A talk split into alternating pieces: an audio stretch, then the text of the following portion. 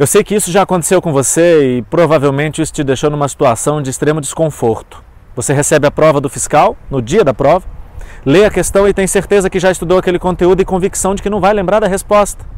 Isso aconteceu não porque faltou conteúdo, mas porque o seu sistema cognitivo, o córtex pré-frontal, não funciona adequadamente em situações de pressão.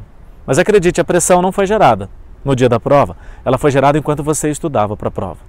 Se ao estudar você decide abrir mão de tudo e só estuda e não tem vida além dos estudos, o seu sistema nervoso central vai identificar que aquele momento de prova é uma situação de tanta pressão, seu cérebro reage por instinto e elimina o funcionamento do córtex pré-frontal, que é o responsável em te dar habilidades cognitivas.